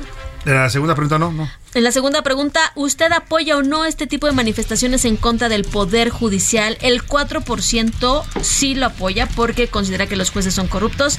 El 67% dice que no, que sí lo considera un ataque en contra de eh, la Suprema Corte. Y el 29% que la violencia es por los discursos de eh, la El presidente es lo que incita a estas acciones. En nuestra tercera pregunta, ¿usted cree que se debe informar sobre la salud del presidente? El 58% considera que sí se debe informar esto, el 3% que no, porque el presidente López Obrador está estable y el 38% que pues el gobierno pues oculta, todo y esto es un tema más. Pues sí, la verdad es que nos ocultan mucha, mucha información en este y en otros gobiernos. Esa es una constante en los gobiernos. Oiga, pues vamos rápidamente, más saluditos, José Luis. Sí, saludos, le mandamos saludos a la señora Francisca Rodríguez, saludos a la señora Francisca, también saludos hasta Nuevo León, que nos están escuchando también, al señor Miguel Ramírez Sosa, saludos hasta Nuevo León, también saludos al señor, André, el señor Andrés Molina Rodríguez, también saludos para todos ellos, saludos también para la señora Fernanda González, a la señora Ángel también, también saludos, eh, saludos también a, eh, bam, bam, a, la señora eh, a la señora González también nos manda saludos. Yo estoy casado, dice por acá. Ah. Llevo 37 años de casado. Ha sido difícil, sin duda, pero no lo cambio por nada. Y dice, te amo, Raúl. bonito. el matrimonio también tiene momentos eh, maravillosos. Se habla mucho en contra del matrimonio, pero la verdad es que si usted está casado y ama a su pareja y quiere una vida en común, yo creo que es bastante válido todavía, ¿no? Pues yo creo que aquí lo más importante es que el vínculo siempre sea el amor, ¿no? Sí, que sea el amor y que sea honesto, ¿no? Que haya una comunión comunión o comunidad de intereses entre la pareja, eso es lo que un proyecto en común. Un proyecto de vida en común, exactamente. Pues ahí está esto. Vamos a cambiar radicalmente de tema. Vamos a ir a una protesta que han realizado este día eh, personas con discapacidad en México. Estuvieron protestando en las eh, principales entradas del aeropuerto internacional. Quieren, exigen acciones para tener una vida, una calidad de vida mejor y le dicen al presidente López Obrador, le preguntan, escuche usted, ¿usted qué haría si fuéramos sus hijos? Lo que ellos piden es ser incluidos y ser eh, tener accesibilidad a los servicios en esta sociedad. Israel Lorenzana, cuéntanos de esta singular protesta ahí en el aeropuerto capitalino. Buenas tardes. Salvador García Soto, un gusto saludarte esta tarde. Pues fíjate que se trata de un grupo de discapacitados quienes están bloqueando la entrada a la Terminal 1 del aeropuerto capitalino. Ellos están pidiendo al gobierno les apoye con un tratamiento de células madre de nombre NC1, el cual señalan pues les va a ayudar con sus enfermedades. Ellos tienen problemas en la médula espinal, la gran mayoría viene en silla de ruedas y señalan que con este tratamiento podrían tener pues una mejor calidad de vida, Salvador. Hace pues como una hora permitieron el acceso de los vehículos en un ferrocarril. Como no han llegado a un acuerdo con las autoridades, volvieron a cerrar los accesos y en estos momentos elementos policíacos y también del aeropuerto han implementado un operativo para apoyar a los usuarios de esta terminal aérea y poderlos llevar a bordo de patrullas y camionetas hasta la puerta 1 y 2 del aeropuerto internacional Benito Juárez. Los manifestantes señalan que no han tenido una respuesta por parte de las autoridades y como bien lo dices, están pidiendo también que de ser posible les permitan estar en una mañanera para que le puedan explicar al presidente cuál es el verdadero problema de las personas con discapacidad y además demostrarle que con este tratamiento NSO1 pues va a mejorar su calidad de vida, Salvador. De manera que bueno, pues están aquí debajo del sol en espera de una respuesta por parte de las autoridades y también los usuarios están pagando los platos rotos porque en algunos casos, bueno, pues llegan casi corriendo, Salvador, para no perder su vuelo. Muchos contratiempos en materia vehicular a través de la zona del circuito interior. Es la información que te tengo. Pues importante este aviso que le das al público público esta protesta de personas con discapacidad que están exigiendo apoyo del gobierno para tener acceso a, tratamientos con células madre, pues está complicando la llegada al aeropuerto. Para que tome usted sus previsiones si va a tomar un vuelo o si va incluso a recoger a alguien al aeropuerto o si llega al aeropuerto, pues también se va a encontrar con este problema vial severo que está ocurriendo. Muchas gracias Israel Lorenzana por la información siempre oportuna. Muchísimas gracias, Salvador. Seguimos al pendiente. Buena tarde. Muy buena tarde. Oiga, ¿y se acuerda de Patricia Armendaris, esta diputada de Morena, polémica? Mucha gente la conoce porque fue o es jurado en este programa de Shark Tank, ¿no? Este, Los Tiburones. Eh, hoy es eh, diputada por Morena y se dio a conocer un audio bastante polémico en el que ella está hablando con indígenas lacandones de la selva de Chiapas y les pone una regañiza. Bueno, les habla de una manera bastante grosera y prepotente. Escuche este audio. No les van a dar nada. Es la tercera reunión que tengo con ustedes. Que no, que yo quiero mi propio hotel. Pues sigamos Pero tú me dijiste que vamos a ir a México. Tú me dijiste, tú confías en mí, vamos a ir a México, vamos a, hablar con los Escúchame, escúchame. te, pagué un abogado. 15 mil pesos mensuales le he pagado a tu puta Está haciendo su chamba. No falta respeto. Tú eres servidor federal. ¿Qué clase de ¿Cómo que no falta respeto? Soy hasta la Qué fuerte lo que se escucha, la forma en que trata y se refiere y se dirige a los indígenas lacandones que le están pidiendo apoyo. Ella es chiapaneca, es diputada, eh, es originaria de Chiapas. Y la verdad es que esto choca contra el discurso de la 4T, ¿no? Que dicen que respetan a los pueblos originarios, que no, que ellos no, están a favor de la discriminación racial el clasismo, el racismo que tanto con, condena y critica el presidente López Obrador, pues aquí está una diputada de Morena de la 4T, Patricia Armendaris, pues hablándole así. Ayer se disculpó, ahora que regrese de la pausa le voy a dar la explicación que dio, dijo que era un audio de hace un año, como si eso le quitara gravedad al asunto. Vamos a la pausa con Canta Corazón y el señor Alejandro Fernández que hoy cumple 52 años de vida.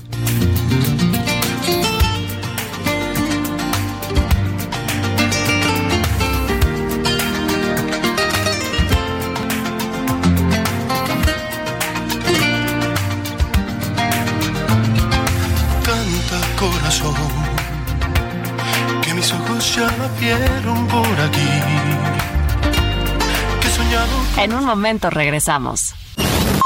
Ya estamos de vuelta en A la Una con Salvador García Soto. Tu compañía diaria al mediodía.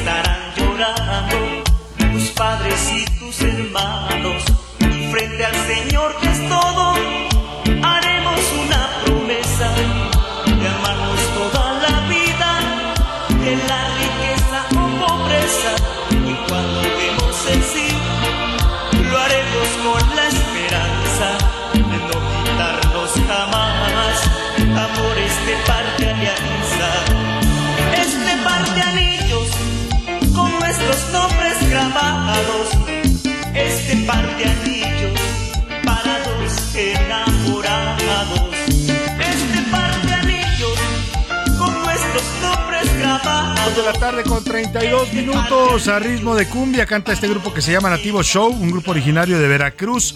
Esta canción que se llama Par de Anillos, una canción de 2005 que habla pues de uno de los de los símbolos más importantes del matrimonio, ¿no? El matrimonio es una institución que se basa sí en valores como el amor, la fidelidad, la solidaridad, la amistad, el acompañamiento mutuo de la pareja, pero hay símbolos importantes que se, dan en las ceremonias de matrimonio y uno de ellos, el más importante quizás, es el anillo, ¿no? que simboliza un vínculo de por vida, que además se pone en el índice, en el dedo índice anular, si es ese, el anular, donde va el anillo, que es justamente el dedo que dicen está conectado directamente al corazón. Por eso tiene ese simbolismo. Escuchemos un poco más del ritmo de cumbia veracruzana del Nativo Show con par de anillos y seguimos en, este, en esta segunda hora de a la una.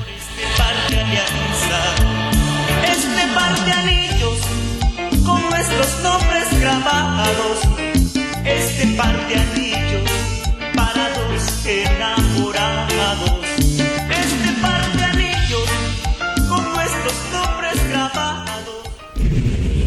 A la una. Con Salvador García Soto. El ojo público. En A la Una tenemos la visión de los temas que te interesan en voz de personajes de la academia, la política y la sociedad. Hoy escuchamos a Javier Oliva Posada en Poder Nacional. El ojo público. ¿Qué tal, Salvador? Buen inicio de semana para todas y todos. Saludos al equipo en cabina y en nuestro radio auditorio. Pues, evidentemente el tema obligado es la serie de especulaciones, rumores, suposiciones y hasta insidias que se han generado en torno a la, al estado de salud del presidente de la República, Andrés Manuel López Obrador, desde el día de ayer a mediodía ya en, en Yucatán. Y es evidente que entre pasen las horas y que haya una información consistente y oficial respecto de esta situación, eh, donde evidentemente esperamos que el señor presidente se encuentre en buen estado de salud o bien la recupere pronto, pero dejar estos eh, tan largos vacíos lo único que generan es justamente incertidumbre y confusión. estando ya prácticamente a dos meses máximo de que se inicien las encuestas del partido oficialista Morena para seleccionar a su candidata o candidato, pues eh, este ambiente no genera precisamente las mejores condiciones ni para esa ni para otras decisiones muy importantes que habrán de, tomarse en, el corto plazo. Eh, es evidente que el manejo de, crisis eh, de este tipo de condiciones pues no, no es precisamente uno de los fuertes en las áreas del gobierno federal, porque lo primero que se aconseja en los manuales básicos de comunicación política es tener un solo vocero, estar dando información de manera eh, periódica y desde luego decir lo que sucedió. Esto lo podemos ver y se tomó muy claramente como una línea de comunicación muy efectiva durante la ola de atentados terroristas en Europa que se dieron allá en los años entre 2014 y 2018 en distintos países, el Reino Unido, Francia, España. Y entonces eh, esto permitió tener un, manejo homogéneo de la comunicación en condiciones francamente críticas. Ojalá y eh, se asuman estos lineamientos generales, que insisto bien en cualquier manual de manejo de crisis, para darle certidumbre a la opinión pública y a la propia población y desde luego a los grupos políticos que se están disputando las, las candidaturas a la presidencia de la República. Muchas gracias Salvador, buena semana. Hasta pronto. Muy buena semana. Muy buena semana.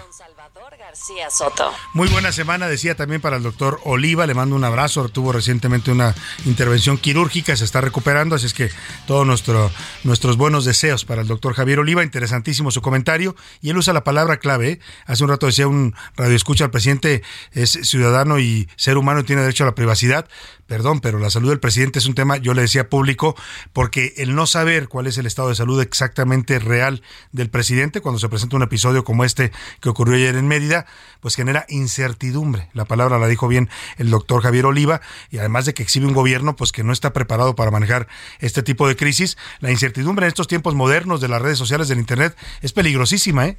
O sea, en cuestión de minutos le pueden armar a usted una tendencia mundial en redes que contagia a los mercados, que asusta a los inversionistas, que genera inestabilidad política. Bueno, por eso es importante que en estos tiempos no se dejen correr rumores ni especulaciones. Hay por ahí una versión que están sugiriendo algunos en redes sociales que dicen que hoy por la noche el presidente López Obrador aparecerá en un video. Yo deseo de verdad que así sea, que veamos al presidente, los mexicanos, que podamos constatar que está bien de salud y que solamente tuvo un contagio de COVID, que pasará pronto. Eso es lo que deseamos y lo que necesitamos saber en este momento los mexicanos. Y si es otra noticia, pues también, también que nos la digan con toda su realidad y su veracidad para precisamente evitar esos rumores que generan incertidumbre e inestabilidad. Ahí llegamos al tema y vamos a hablar de este cártel inmobiliario. Oiga, los panistas les están dando duro con esta investigación de la Fiscalía de Justicia de la Ciudad de México. Ya le contamos que fue detenido la semana pasada Cristian Bonrieric, quien fuera alcalde de Benito Juárez. Se le acusa de ser el principal, uno de los principales pues eh, líderes de este cártel inmobiliario que cobraba sobornos millonarios a cambio de permisos de construcción para edificios y desarrollos inmobiliarios en la alcaldía Benito Juárez. Ya lo presentaron ayer ante el juez y se le dictó la orden de vinculación a proceso al señor Cristian von Rierick. David Fuentes nos preparó este reportaje del cártel inmobiliario al que le hemos estado dando cobertura y seguimiento en este espacio. Investigaciones especiales. En A la Una, con Salvador García Soto. La semana pasada, la Fiscalía Capitalina dio a conocer la detención del exdelegado en Alcaldía Benito Juárez, Cristian Bonroerich. Según la dependencia, intentó escapar del país cruzando caminando en el cruce fronterizo de Tamaulipas, cuando fue identificado por las autoridades norteamericanas. El político de extracción panista es señalado como una de las cabezas del llamado cártel inmobiliario. Según la Fiscalía local, el exdelegado, actualmente preso en el reclusorio norte, a través de supuestos sobornos y extorsiones, permitió a distintas empresas inmobiliarias construir enormes complejos habitacionales en esa demarcación. En una de ellas, conocida como City Towers, se edificaron 100 departamentos más cuando el proyecto original solo contemplaba 700. A cambio, el funcionario supuestamente recibió 15 millones de pesos en efectivo. Uno de los empresarios constructores, a quien presuntamente Christian von Roerich sobornó, detalló a la fiscalía el modus operandi del cártel inmobiliario. En audios filtrados se escucha al constructor revelar que el exdelegado, a cambio de esos permisos, le pidió dos departamentos en City Towers, un millón de pesos en efectivo y además que cada diciembre le instalara una pista de hielo en la alcaldía para que los habitantes de esa demarcación la disfrutaran.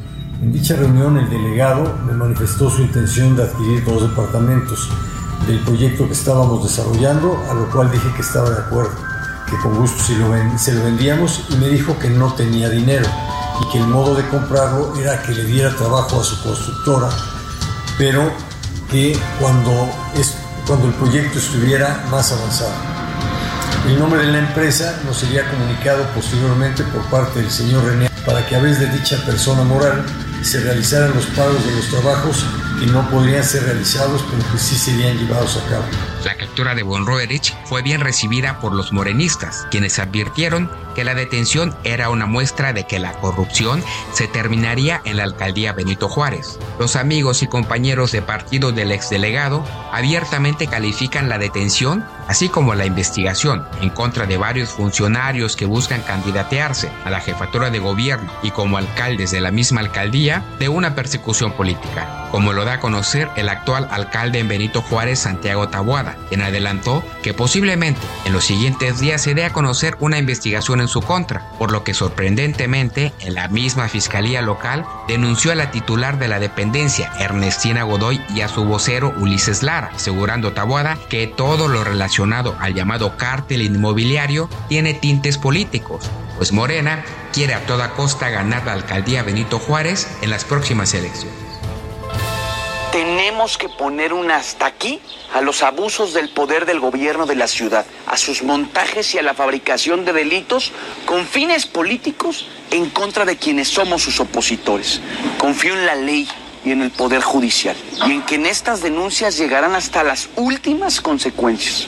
Desde quien haya ordenado esta persecución en mi contra para impedir mi candidatura a la jefatura de gobierno y la alternancia democrática de nuestra ciudad, y hasta la propia fiscal carnal y a sus operadores que han traicionado la autonomía e independencia con que están obligados a conducirse. Hasta el momento, la Fiscalía Local ha logrado la detención de ocho funcionarios de la administración de Christian von Roerich. A él lo acusan de fraude y de enriquecimiento ilícito. Además, pidió al gobierno capitalino 30 millones de pesos para reconstruir seis edificios dañados durante el sismo del 2017. Gastos que en realidad costaron ocho y que otro empresario constructor reparó. Si bien Ernestina Godoy asegura que el caso del cártel inmobiliario está muy bien sustentado, extrañamente, conforme se acercan las elecciones y más funcionarios y aspirantes a la gobernatura o a la alcaldía en Benito Juárez se asoman, son investigados y señalados por supuestos nexos con esta red de corrupción. Bueno, ahí está esta investigación especial de David Fuentes, un tema de la mayor relevancia ¿eh? porque impacta la sucesión en la Ciudad de México. Entre los acusados en este cártel inmobiliario está Santiago Tabuada, que es el actual alcalde de Benito Juárez. Él se defiende diciendo que es una acusación político, que es un caso armado para impedir su candidatura. El tema es bastante delicado y le vamos a estar, por supuesto, dando seguimiento. Por lo pronto, vámonos a los deportes. Ya anda por aquí el señor Oscar Mota, que viene enojado porque sus Pumas pues no pudieron con el América.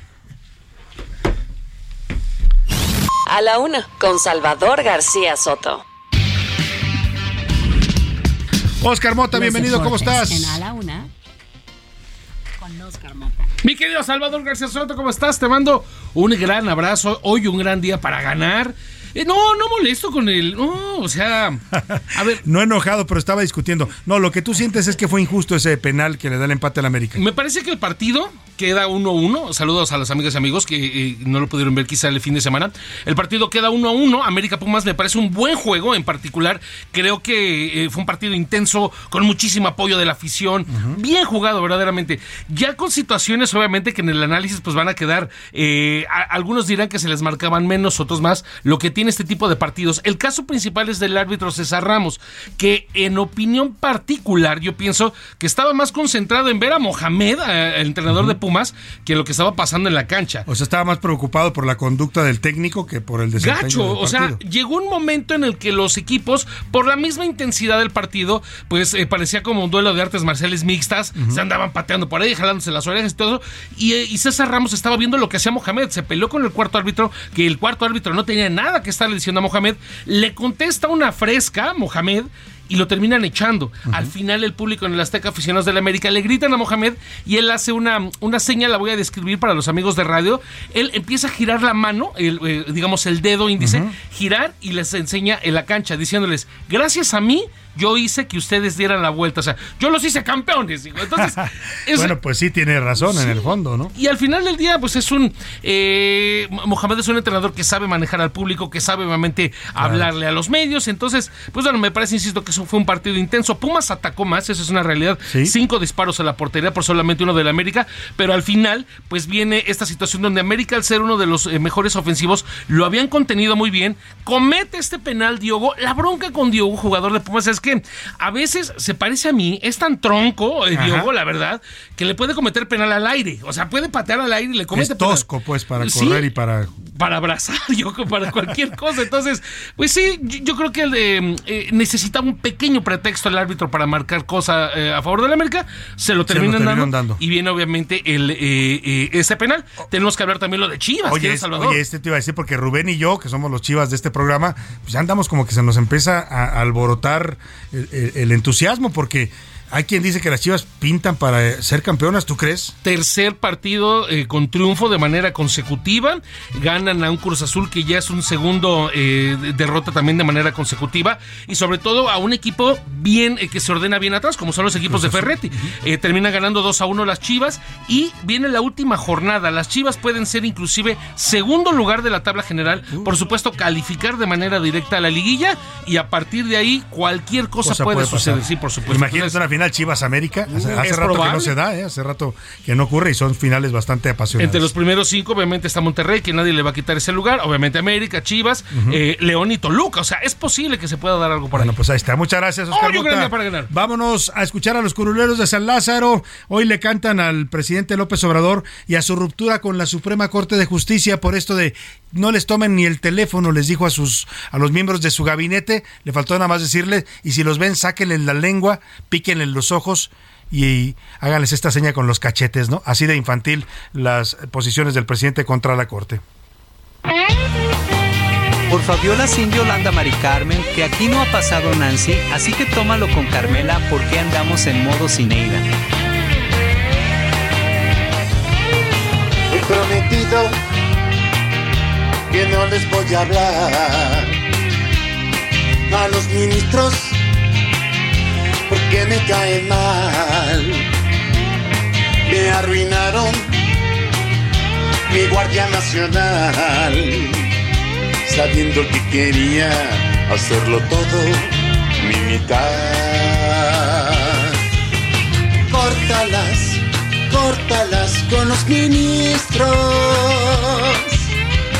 Los ves, no saludes, te haces güey córtalas, córtalas con los ministros. No se alinean y eso, hijos, es traición a la patria que hoy yo y a la transformación que también hoy yo. A la una. Con Salvador García Soto. Pues efectivamente, yo estudié literatura inglesa, sin embargo siempre me gustó cocinar me parecía muy raro estudiar cocina. Em, por lo mismo que yo ya como que cocinaba y, y, porque yo quería ir realmente a la universidad, pero bueno, al final me di cuenta que lo que más disfrutaba y a lo que me quería dedicar era la cocina. Y pues este, estuve un poco en Nueva York, luego estuve trabajando en Londres, donde aprendí muchísimo. Y bueno, volví a México por, por la familia, básicamente porque tuve hijas y ya no quería yo vivir en Londres con hijas. Y estoy muy contenta aquí, ¿no? Con el restaurante, siempre quise Bueno, está usted escuchando a Elena Reigadas. Ella es una chef mexicana, una mujer que se ha colocado en lo más alto de eh, las, eh, pues el top de, de los chefs en el mundo. Se fue calificada nada más y nada menos que por esta influyente revista británica, The World's 50 Best Restaurants, en el año 2023 como la mejor chef del mundo. Dejó las letras, cambió las letras por la cocina y hoy tiene este reconocimiento importantísimo para su carrera, para su restaurante y sobre todo para su arte y su pasión que es la cocina. Tengo el gusto de saludarla esta tarde en la línea telefónica. Elena, qué gusto saludarla. Muy buenas tardes, bienvenida. Hola, muy buenas tardes, Salvador. Muchas gracias por la, por la llamada.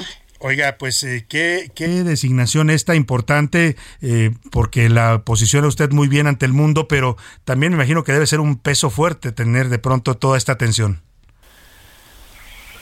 Pues sí, sí, sin duda es, es un motivo de mucha alegría, pero Sí. también de, de mucha responsabilidad, como, como lo mencionas. Pero bueno, lo, lo estamos tomando con, con toda la responsabilidad que hemos tenido siempre, pero bueno, ahora sin duda se afianza, ¿no? Claro.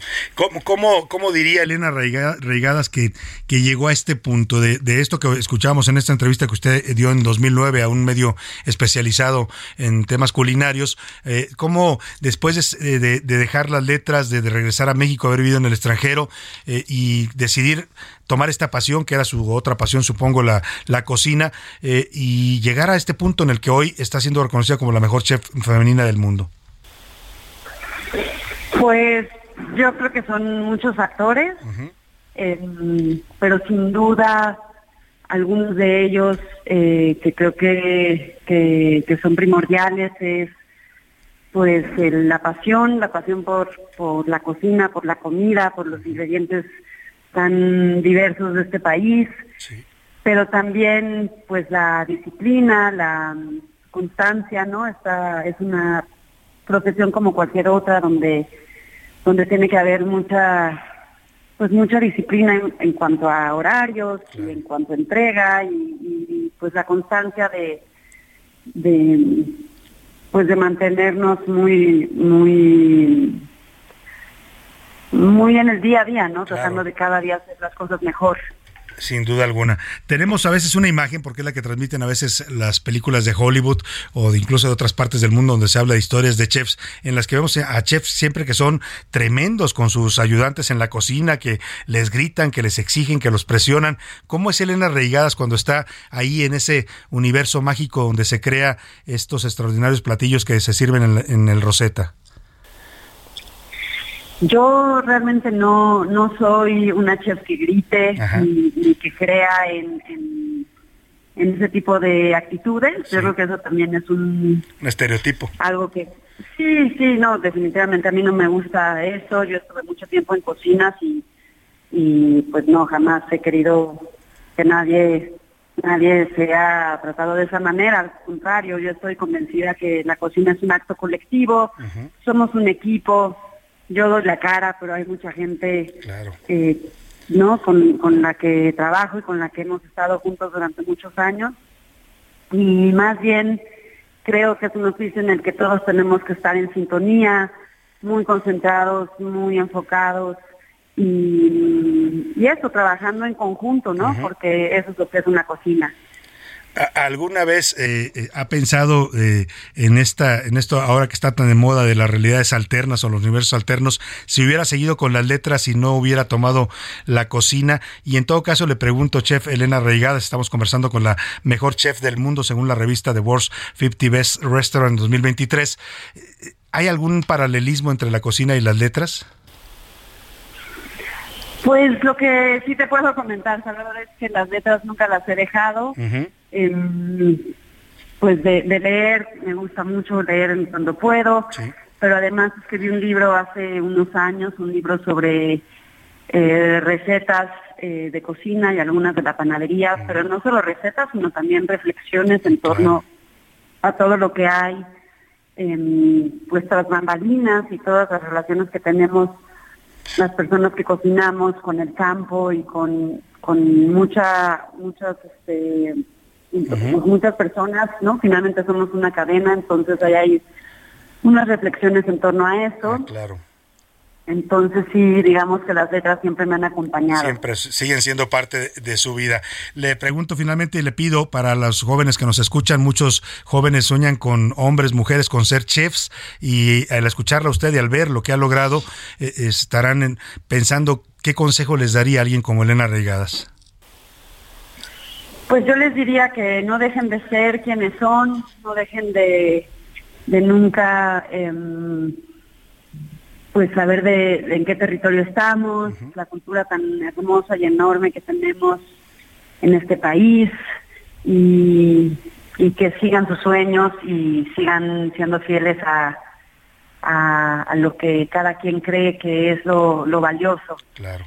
Eh, pero eso, nunca, nunca dejar de, Elena Reigadas. cuenta. Claro. De quiénes somos. Que quiénes somos. Esa es, la esencia, es lo que se puede transmitir después a través de la maravillosa cocina que usted puede conocer en Rosetta, es en Colima 166, aquí en la Colonia Roma. Muchas gracias, chef. Le agradezco, le mando un abrazo.